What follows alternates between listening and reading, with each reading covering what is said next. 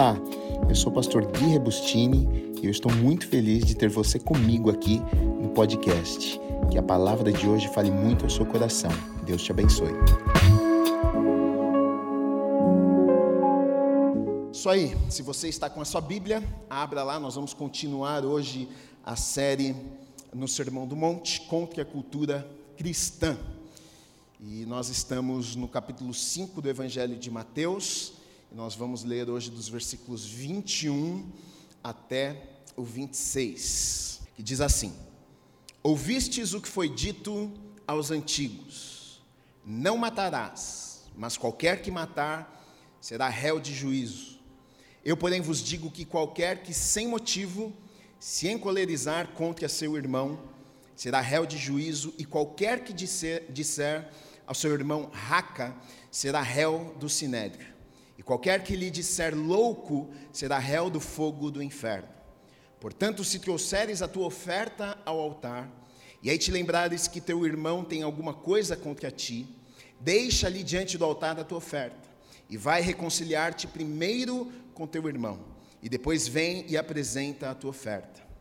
Concilia-te depressa com o teu adversário, enquanto estás no caminho com ele para que não aconteça que o adversário te entregue ao juiz e o juiz te entregue ao oficial e te encerrem na prisão.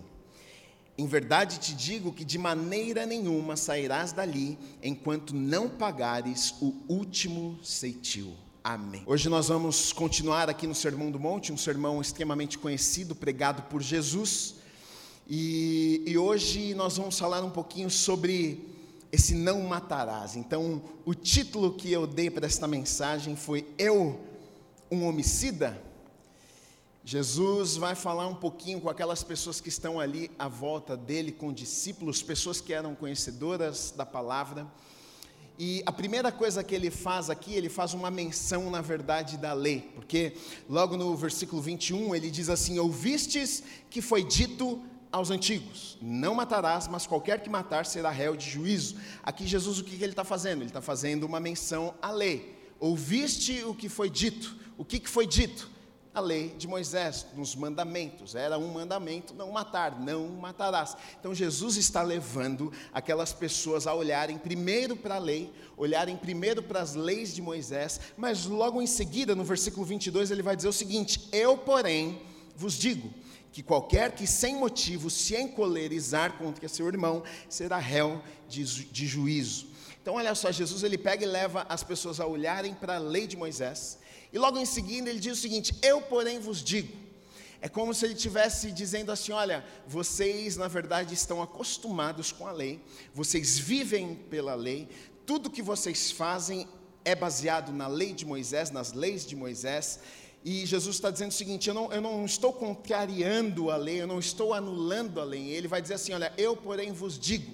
Na verdade, você vai ver que ele vai fazer uma, uma, uma atualização, ele vai dar um update naquilo que já era uma realidade para as pessoas. Ele não veio cancelar a lei, mas ele veio trazer o real significado que existia muitas vezes por trás da lei que as pessoas não conseguiam compreender.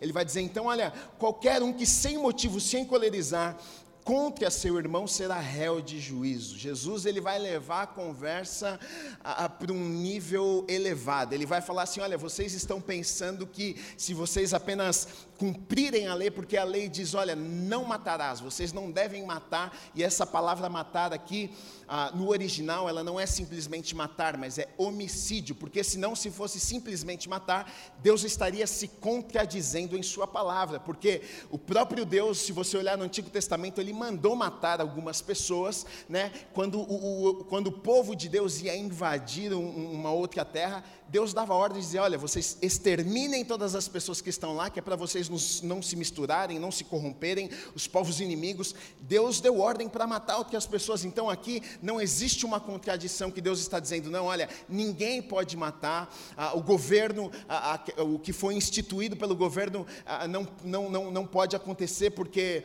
é, senão vai estar fora da lei de Deus. Não, não é isso que Jesus estava falando aqui. Né? O não matarás é não, não cometer homicídio, não mate uma outra pessoa simplesmente por matar, né? Só que Jesus ele vai trazer uma interpretação, na verdade, diferente. Ele não está falando apenas de matar, eh, de, de, uh, de matar, tirar a vida de uma outra pessoa, mas ele vem dizer algumas coisas. Ele vai falar: olha, se você disser algumas coisas contra o teu irmão, se você a, a, falar a respeito do teu irmão, se você brigar com o teu irmão, isso também é considerado um homicídio aos olhos de Deus. Jesus, na verdade, ele vai trazer, muitas vezes a gente pensa que a lei era muito pesada e aí o tempo da graça é super tranquilo. Na verdade, Jesus vai mostrar a profundidade da lei. O que, o que, o que é melhor, na verdade, nos dias de hoje, o que não tinha naquele tempo, é que hoje existe uma graça que é um um empoderamento para que a gente consiga, para que a gente possa cumprir a lei. A lei, na verdade, serviu para mostrar e para provar para o homem de que nós não somos capazes de cumprirmos a lei. O homem tentou, tentou, tentou e não conseguiu. O tempo da graça, na verdade, não isenta a lei das nossas vidas. O tempo da graça serve simplesmente para nos mostrar, para nos empoderar, para que a gente possa cumprir as leis de Deus, para que a gente consiga obedecer os mandamentos, porque sem este empoderamento que vem da parte de Deus, seria impossível de nós andarmos em santidade, seria impossível de nós andarmos de acordo com a palavra de Deus. Mas o tempo da graça, essa graça que vem sobre as nossas vidas, é um empoderamento de Deus sobre nós. E Jesus vai chamar aquelas pessoas, na verdade, vai trazendo uma responsabilidade muito maior e vai dizer o seguinte: não é simplesmente se você matar. Porque, na verdade, os fariseus, os escribas, o que, que eles estavam fazendo? Ah, não, então tá bom, o, o, a lei termina aqui. Se eu simplesmente não matar uma pessoa, está tudo certo, eu estou bem diante de Deus. Então o cara, talvez ele não matava, mas ele xingava o irmão, ele brincava com as, brigava com as pessoas, fazia guerra com todo mundo, mas não matei. Então eu estou bem diante de Deus, está tudo certo. E Jesus vem dizer para aquelas pessoas: não, não, não, não, não, não, é bem assim, não. Vocês estão achando que só pelo fato de você cumprir a lei, eu não, tá bom, a lei diz não matarás, não adulterarás, então eu não vou fazer isso e eu estou eh, diante de Deus, sou um homem justo, está tudo certo. Não, Jesus veio falar o seguinte: não, é, é, é além disso. Você vocês não, não entenderam o porquê da lei. Jesus vem dizer: não é só se você tirar a vida de uma pessoa que você será réu de juízo, não é se você tirar a vida de uma pessoa que você será julgado, não. Se você brigar com uma pessoa, se você ofender uma pessoa, se você liberar palavras ah, que não, não estão de acordo com a minha palavra sobre a vida de uma pessoa, você também será julgado. Imagina aquelas pessoas pensando ah, que estava tudo certo se elas obedecessem a lei, e aí Jesus vem e diz o seguinte: não, não, não, não, não, é muito mais do que isso, é muito além do que isso. Está vendo o que vocês estão fazendo? Vocês brigam entre si. Até os discípulos, algumas vezes que andavam com Jesus, eles tinham algumas discussões. Imagina aquelas pessoas ouvindo aquilo e pensando: mas Jesus está levando esse negócio para um nível muito alto, é impossível de nós cumprirmos isso, porque já é difícil de não matar, ainda mais de não dar uma brigada com o irmão. Mas é sobre isso que Jesus estava falando. E por que, que Jesus vai falar nessa questão de homicídio? Por que, que Jesus vai falar nessa questão de matar uma outra pessoa? E ele inclui nesse matar, ele inclui no homicídio o que? Palavras. Ele inclui atitudes contra uma outra pessoa. Por que, que Jesus está fazendo isso, queridos? Porque na palavra de Deus, em muitos muitos lugares a gente vai ver o poder que a palavra carrega. Muitas vezes na palavra de Deus nós vamos ver o mundo foi criado pela palavra de Deus. Ele falou e, e, o mundo foi formado através da palavra. A palavra tem poder. As nossas palavras carregam um poder muitas vezes que a gente não imagina. Então quando Jesus está falando sobre matar, sobre homicídio, sobre tirar a vida de uma outra pessoa, ele inclui também a nossa boca, ele inclui também as nossas atitudes, ele inclui também o nosso comportamento como nós tratamos o nosso próximo. Sabe por quê, queridos? Muitas vezes a gente não faz ideia, mas palavras podem matar. Talvez não tire a vida da pessoa, ela continue vivendo, mas ela vive sem sonhos, ela vive sem planos, ela vive sem esperança, ela vive sem fé, ela vive sem conseguir acreditar que dias melhores vão chegar na sua vida. Quantas pessoas que tiveram as suas vidas roubadas por causa de palavras? Um pai, uma mãe, que dizia para o filho: Você é burro, você nunca vai ser ninguém na vida. Você nasceu, você é um acidente, nós não desejávamos você. E quantas pessoas perderam a vida no sentido de que perderam aquilo que Deus tinha preparado para a vida delas, perderam os planos, perderam os sonhos, deixaram de acreditar, porque Gui, eu sou um acidente, Deus não me queria, Deus não tem nada de bom para a minha vida, e muitas vezes palavras matam destinos, palavras matam a fé no coração das pessoas, e é sobre isso que Jesus estava falando. Jesus estava dizendo: olha, não é simplesmente você pegar uma arma e matar uma pessoa, mas muitas vezes uma palavra pode ser muito mais poderosa até do que você ferir uma pessoa no sentido de agredir uma pessoa. Às vezes uma palavra vai muito mais profundo no coração de uma, de uma pessoa até do que uma atitude que nós temos contra ela.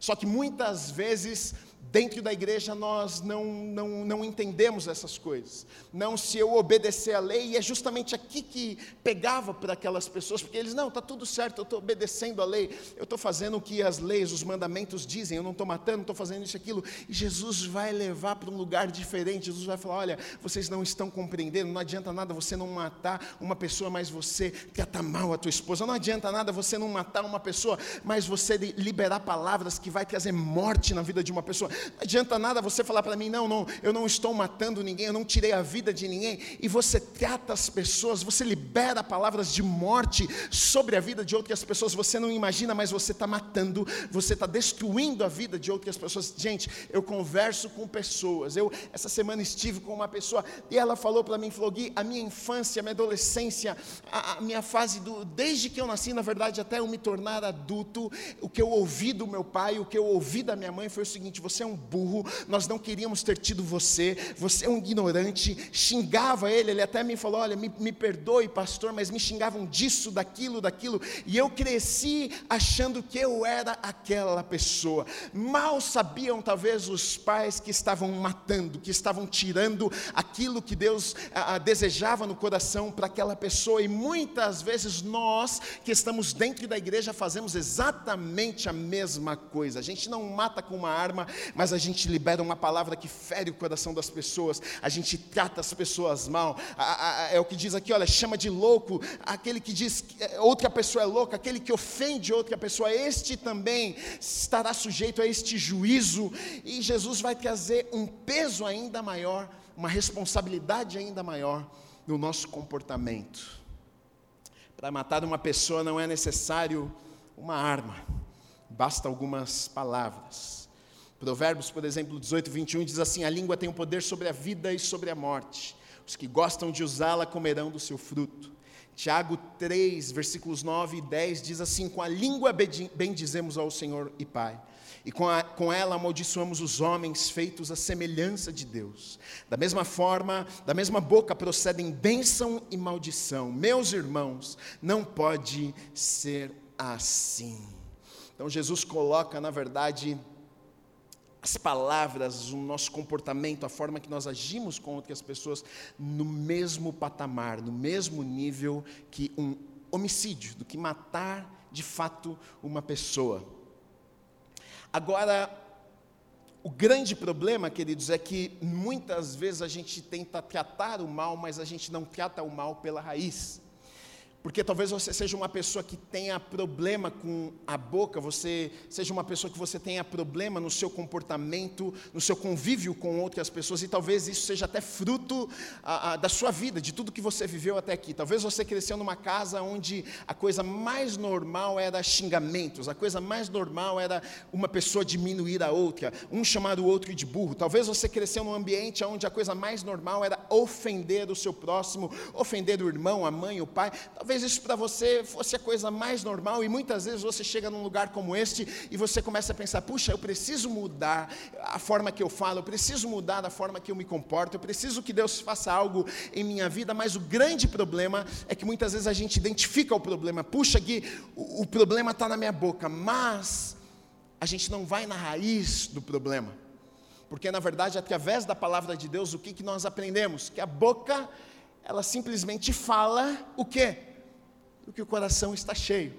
Muitas vezes a gente pensa que a gente precisa controlar a nossa boca, mas na verdade eu te digo que você não precisa controlar a tua boca, você precisa ter o teu coração transformado, porque quando você tiver o teu coração transformado, é isso que vai sair da tua boca. Se, se, se você tem um relacionamento com Deus, se Deus tem transformado o teu coração, é impossível você falar as mesmas palavras, é impossível você ter o mesmo estilo de vida, e muitas vezes a gente faz o caminho inverso, a gente fica tentando, um dia eu preciso fechar minha boca, eu preciso controlar as minhas atitudes, mas querido, na verdade é outra coisa. Você precisa ter é o seu coração transformado por Deus, porque quando isso acontecer, a consequência vai ser que você vai falar aquilo que o seu coração está cheio.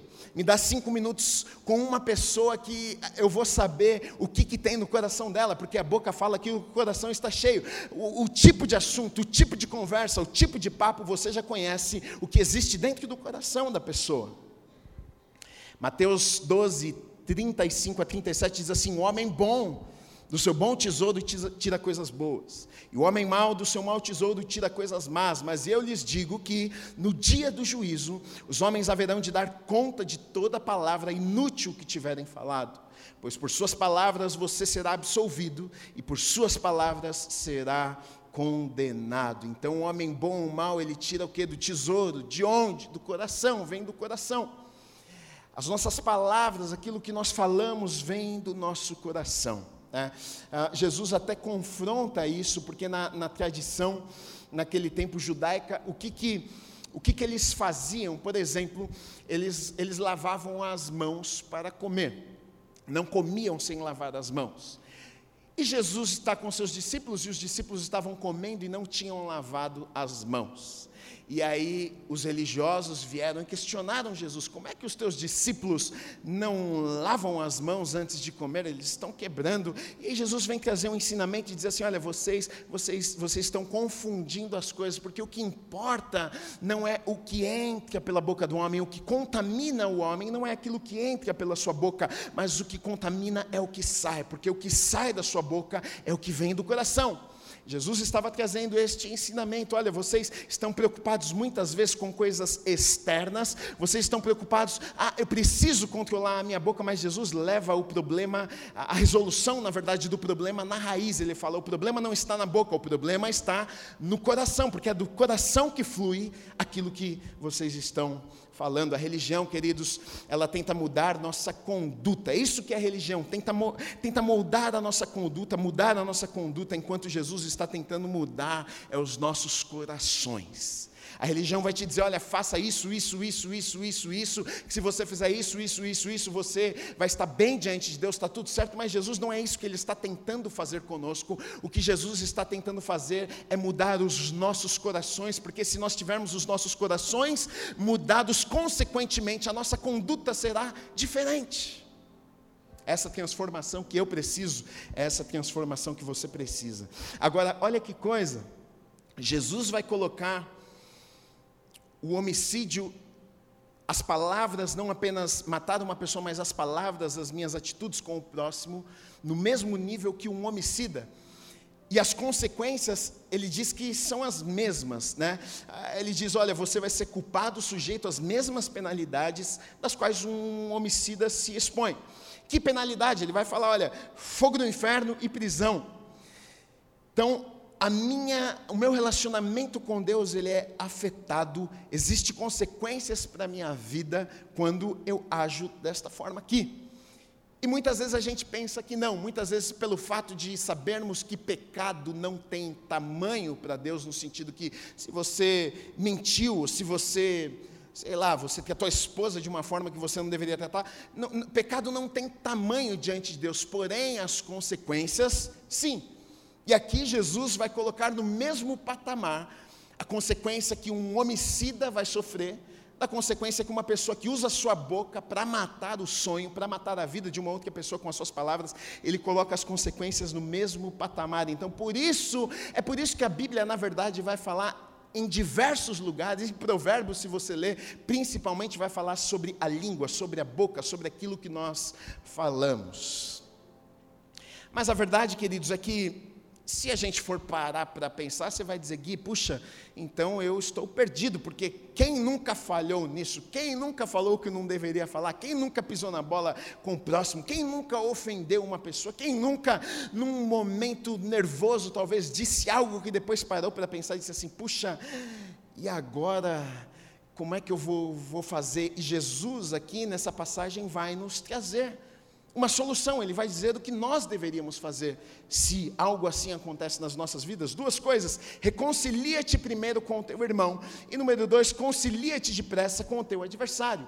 Então ele vai dizer: olha, você se reconcilia com o teu irmão e você se reconcilia também com o seu adversário. Nós somos até bons com o ponto número um: reconcilia-te com o teu irmão. Ah, isso aí que bacana, ô oh, meu irmão, me perdoa. Agora, quando se trata de se reconciliar com um adversário, aí já a coisa, pô, Jesus aí o Senhor pegou pesado com a gente. Não é só com o meu irmão, não é só com a pessoa que eu gosto, não é só com a pessoa que eu amo, não é só com a pessoa que, que eu tenho um carinho por ela, é com o meu inimigo, aquele que fez mal para mim, talvez aquele que falou mal de mim. Eu não quero saber. Ele falou mal de mim, ele contou mentiras, ele me caluniou, ele fez coisas que ele não merece o meu perdão, mas Jesus está nos chamando e dizendo: olha, você precisa se reconciliar tanto com aquele que é teu irmão, como com aquele que é teu inimigo dura coisa, mas Deus nos dá um novo coração para que a gente possa perdoar, assim como Ele nos perdoou também. Nessa ilustração, nisso que Jesus está falando aqui, existem algumas lições que Ele está tentando ensinar nas entrelinhas, em tudo que Ele está falando ali, e eu acredito que tem algumas lições práticas que a gente pode aplicar nas nossas vidas. Por exemplo, versículo 23 diz assim: Portanto, se trouxeres a tua oferta ao altar, e ali te lembrares de que teu irmão tem alguma coisa contra ti, vai dizer para você, você deixar a tua oferta e lá se acertar com o seu irmão. Agora, eu até grifei aqui no texto, olha que coisa interessante. Porque o que vai dizer é o seguinte: se você trouxer a tua oferta diante do altar, Jesus está falando o quê? Sobre o culto ali. Quando vocês forem lá na sinagoga, quando vocês forem oferecer um sacrifício, quando vocês estiverem indo para o culto de vocês, vocês chegarem ali, está nesse momento espiritual, é uma bênção, você está lá na igreja, você foi para adorar a Deus, a coisa está muito boa, você está de mão levantada, aí Jesus vai dizer o seguinte: se você estiver lá no momento do teu culto, e você se lembrar, o que me chamou a atenção nesse texto é o seguinte: se você se lembrar que o teu irmão tem alguma coisa contra ti, Jesus não vai dizer se você fez alguma coisa para o teu irmão. Jesus não diz se você tem alguma coisa contra o seu irmão, você precisa acertar. Ele está dizendo se o teu irmão tem alguma coisa contra ti. Você vai lá antes e se reconcilia com ele. Jesus, mas o que é isso? Eu nem sou culpado nessa história. Jesus, o que é isso? Ele tem algo contra mim, mas eu não fiz nada para ele. Muitas vezes, queridos, nós queremos tirar, nós queremos sair fora da história, a gente quer tirar a culpa de sobre nós, a gente diz, não, mas a culpa não foi minha, então se não foi minha, eu estou livre, não tem nada. Você sabe que tem um problema entre você e uma pessoa, mas você pensa, eu não fiz nada para essa pessoa, então está tudo certo. Se eu não fiz nada, eu não preciso nem falar com aquela pessoa. Jesus vem dar uma puxada de orelha e vem dizer o seguinte: se você está no teu culto, se você está lá adorando a Deus e você se lembrar que tem uma pessoa que tem alguma coisa contra você, faz o seguinte: você vai lá e conversa com essa pessoa, você vai lá e, e entende o que está acontecendo antes de cultuar, antes de prestar culto, antes de estar num lugar como este com as mãos levantadas, vai lá e se acerta com o seu irmão. Sabe o que eu coloquei aqui? A primeira lição: não dependa da atitude de outras pessoas para fazer o que é certo. Muitas vezes a gente fica nessa dependência. Queridos, eu, eu, hoje tenho tido a oportunidade, o privilégio de conversar com muita gente, com casais, e na maioria dos casos a culpa sempre é do outro. Você vai conversar com um homem, ele vai dizer, porque essa mulher, pastor, você não sabe, eu achei que tinha casado com uma pessoa, casei com outra, ela é irmã do Satanás. Você sai de lá convencido, pensando, essa mulher é terrível. Aí você vai conversar com o marido. Você vai conversar com, com a esposa. Aí você sai de lá pensando, é esse cara que é o irmão do capiroto. Geralmente as pessoas não assumem a responsabilidade, dizem, olha pastor, eu realmente eu não tenho sido o homem que Deus me chamou para ser na minha casa, olha pastor, eu não tenho sido a mulher que Deus me chamou para ser, eu sou, eu sou dura mesmo, eu sou brava, eu trato mal o meu marido, ou o marido, olha pastor, realmente eu não sou carinhoso, eu não dou atenção, é, é, é nós, nós temos a tendência de não assumirmos responsabilidade, não apenas isso, a gente muitas vezes, o que, que acontece? A gente apenas corresponde, se me tratou bem, eu trato bem, se me tratou mal, eu trato mal. Mas Jesus está falando o seguinte: não dependa da, da, da, da, não dependa da ação de outras pessoas, não dependa da forma que as pessoas te tratam, não dependa da forma que elas agem com você para que você possa agir com ela. Independente de como te tratam, você deve tratar as pessoas bem. Independente se te fazem o bem ou o mal, não é por isso que eu vou tomar a decisão de tratar o meu próximo ou uma outra pessoa mal. Jesus vai colocar aqui um outro nível nos relacionamentos, porque a nossa tendência justamente justamente essa: se me tratar bem, eu trato bem, se me tratar mal, eu vou tratar mal também. Jesus vem dizer: olha, não, não, não, não, não. Aqueles que são verdadeiramente os meus discípulos, aqueles que tiveram um coração transformado por mim, não se comportam dessa forma. Não depende o que fizeram para mim. Eu ajo de acordo com a palavra, eu ando de forma correta e íntegra, eu, eu trato as pessoas bem, independente se elas vão me tratar bem, se elas vão me amar ou se elas vão me odiar. Diga amém. No versículo 24 diz assim: Deixa ali diante do altar a tua oferta, e vai reconciliar-te primeiro com teu irmão, e depois vem e apresenta a tua oferta. Aqui fala sobre, sobre tempo, se você for ah, observar aqui, vai falar sobre, sobre uma ordem, na verdade, porque vai falar: olha, primeiro, antes de fazer uma coisa, primeiro você faça uma outra. Então Jesus vai trazer uma importância aqui que muitas vezes nós não damos. Ele vem falar para nós o seguinte: a vida de vocês com as outras pessoas interfere no relacionamento comigo. E é uma dificuldade para as pessoas que vêm à igreja, porque elas pensam: se eu me relacionar com Deus, se eu fizer a minha oração do dia, se eu ler o meu texto, o meu versículo do dia, se eu for no culto duas vezes na semana, eu tá tudo certo. Ó, paguei minha conta dessa semana em Deus, eu tô, tô em crédito com o Senhor. E Jesus vai dizer o seguinte: não adianta nada você achar que você está fazendo isso. É como eu já falei, tem gente que vem para a igreja, levanta as mãos para o Senhor, canta, adora, chora, está na presença de Deus, sai da porta da igreja, a esposa fala alguma coisa, fica quieta tua burra. É sobre isso que Jesus está falando aqui. Antes de você ir adorar, conserta as pendências com o teu próximo. Antes de você levantar as tuas mãos santas, conversa com a tua esposa. Pede perdão por aquilo que você precisa pedir. Seja humilde o suficiente para reconhecer as tuas falhas e os teus erros. E aí sim você pode chegar na presença de Deus com um coração sincero. Porque o que pode acontecer, queridos, é nós nos tornarmos pessoas hipócritas, onde a gente vem para a igreja, e as pessoas olham para nós e dizem: Puxa, santo homem, santa mulher de Deus, olha só, ele levanta a mão na hora do culto, ele chora, aquele ali é crente de verdade. Você viu o tanto de choro que ele chorou ali, no, tanto de lá, o cara molhou a camiseta de tanto que chorou. E muitas vezes nós nos tornamos pessoas hipócritas. Dentro deste lugar a gente é um santinho, uma santinha, mas sai da porta da igreja, a nossa vida, o nosso comportamento não condiz com aquilo que nós declaramos aqui dentro, com o nosso comportamento aqui dentro. E Jesus está dizendo antes, antes, primeiro, ele mostra aqui, ele mostra a prioridade. Primeiro, antes de você vir a mim e querer me adorar, conserta, conserta, vai lá pedir perdão, conserta com as pessoas, não seja hipócrita, sabe porque as pessoas podem olhar para você e falar assim: tu é um cabra safado mesmo, hein? Porque você faz isso com todo mundo e aí você chega na igreja e levanta a tua mão. Sabe o que você, tá, você vai estar tá fazendo? Você está fazendo, na verdade, é envergonhando o Evangelho. As pessoas vão olhar para você e dizer: Você é crente? Ah, você é crente? Eu não quero ser crente, porque andar que nem você, se você é crente, estou fora desse negócio. Jesus está dizendo: Vai lá, começa a consertar, seja humilde, converse com as pessoas, peça perdão. Aí vem, oferece o teu sacrifício. É tão sério isso, é tão sério, é tão sério que em Mateus 6, 14 e 15 vai dizer o seguinte: Pois se perdoarem as ofensas um dos outros, o Pai Celestial também lhes perdoará.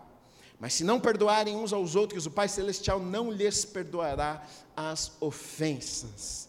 Isso é tão sério, muitas vezes a gente não valoriza. Tem outros textos também que vai falar sobre isso, a nossa relação com o próximo e o nosso relacionamento com Deus. Eu já falei isso nessas semanas aqui, lá em 1 Pedro, fala sobre relacionamento de marido e mulher. Se o marido trata a sua, a, a sua esposa de forma a, que ele não deveria tratar, as, até as orações dele são interrompidas. Deus não ouve as orações de um marido que destrata e trata mal a tua esposa. Olha a seriedade disso. E, e Deus, aqui em Sua palavra, aqui em Mateus, está dizendo o seguinte: olha, se você não perdoar, você não vai ser perdoado. E muitas vezes a gente vem à igreja, levanta as mãos e pensa, está tudo certo diante de Deus. Mal sabe você que por causa da sua falta de perdão, você não está sendo perdoado também.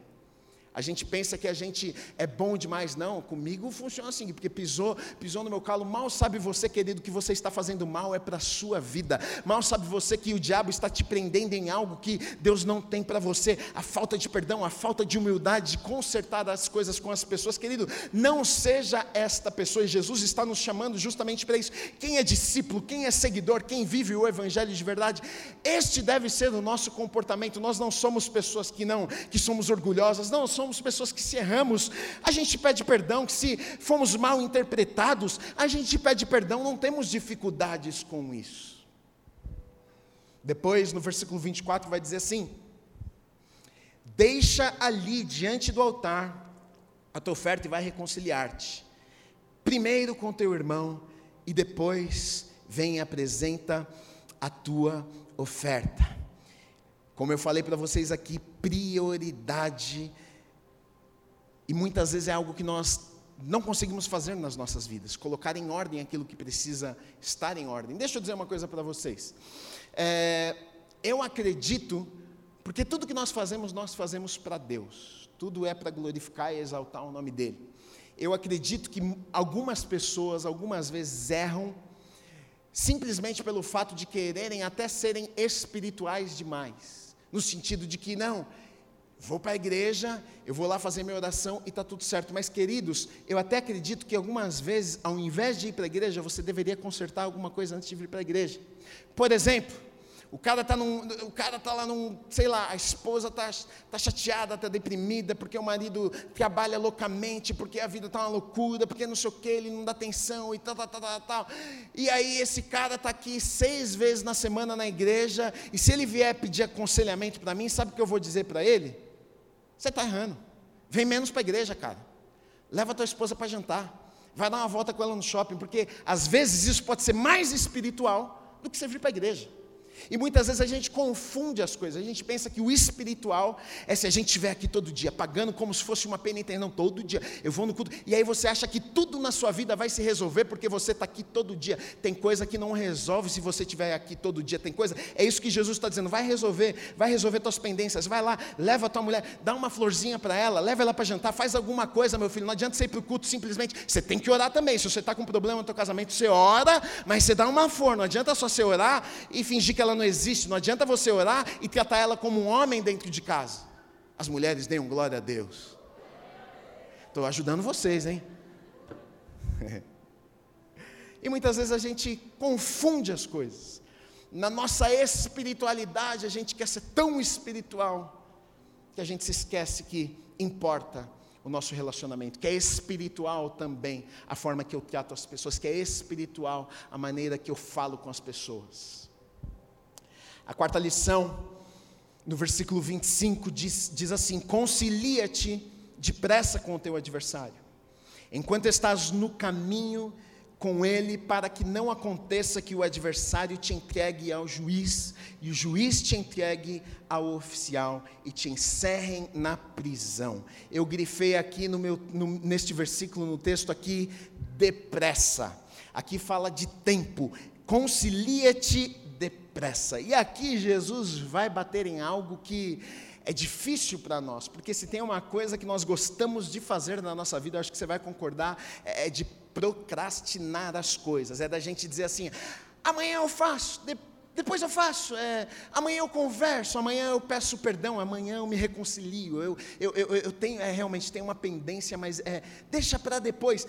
E Jesus vai dizer o seguinte: concilia-te o que? Depressa. Ele estava dizendo, não deixa para amanhã aquilo que você precisa fazer hoje. Muitas vezes nós estamos dentro da igreja e é justamente o que nós fazemos. Existem coisas que a gente sabe que Deus quer que a gente faça. Deus, Deus começa, a gente, a gente está num lugar como esse, a gente ouve a palavra e, e muitas vezes Deus começa a incomodar os nossos corações a respeito de algumas coisas. Você precisa mudar isso, você precisa mudar aquilo, você precisa conversar com a pessoa, você precisa pedir perdão, você precisa acertar as coisas, você precisa se reconciliar.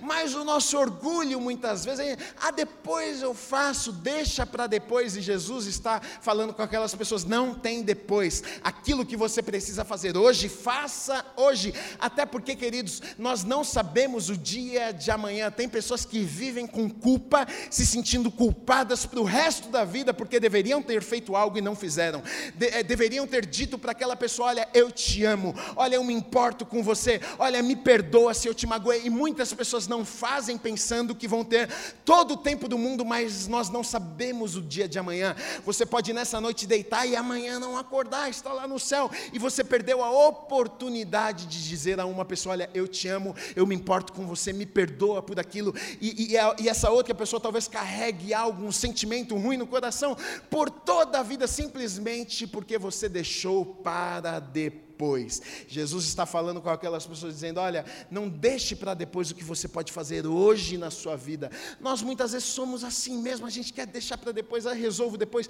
Tudo a gente vai jogando para frente, mas nessa manhã, queridos, eu gostaria de te encorajar. Sabe aquilo que você precisa resolver? Se existe algo que você precisa consertar, tanto na sua relação com Deus, como na relação com outras pessoas, com o próximo, com, com as pessoas que você ama, ou com o inimigo, se existe algo que você precisa acertar na tua vida, não deixe para depois. Seja humilde o suficiente para dizer: olha, é, é, o dia é hoje, eu vou sair daqui hoje, Gui, e vou pegar o telefone, eu vou fazer um telefonema, eu vou pedir perdão para minha esposa, eu vou reconhecer os meus erros, eu vou mudar de atitude. Querido, não deixe para depois, porque o depois pode ser tarde demais nas nossas vidas.